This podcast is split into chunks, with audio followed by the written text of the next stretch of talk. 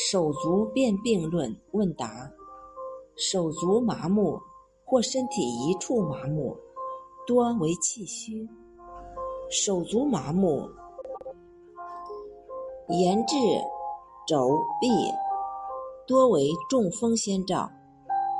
手足蠕动者，多为脾胃气虚、筋脉失养。手足颤动。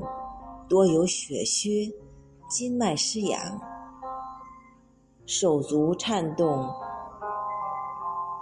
饮酒过度，亦为中风先兆。足不能行，软弱不痛，为痿症。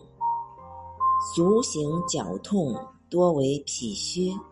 四肢懒怠无力，是脾经不能输布。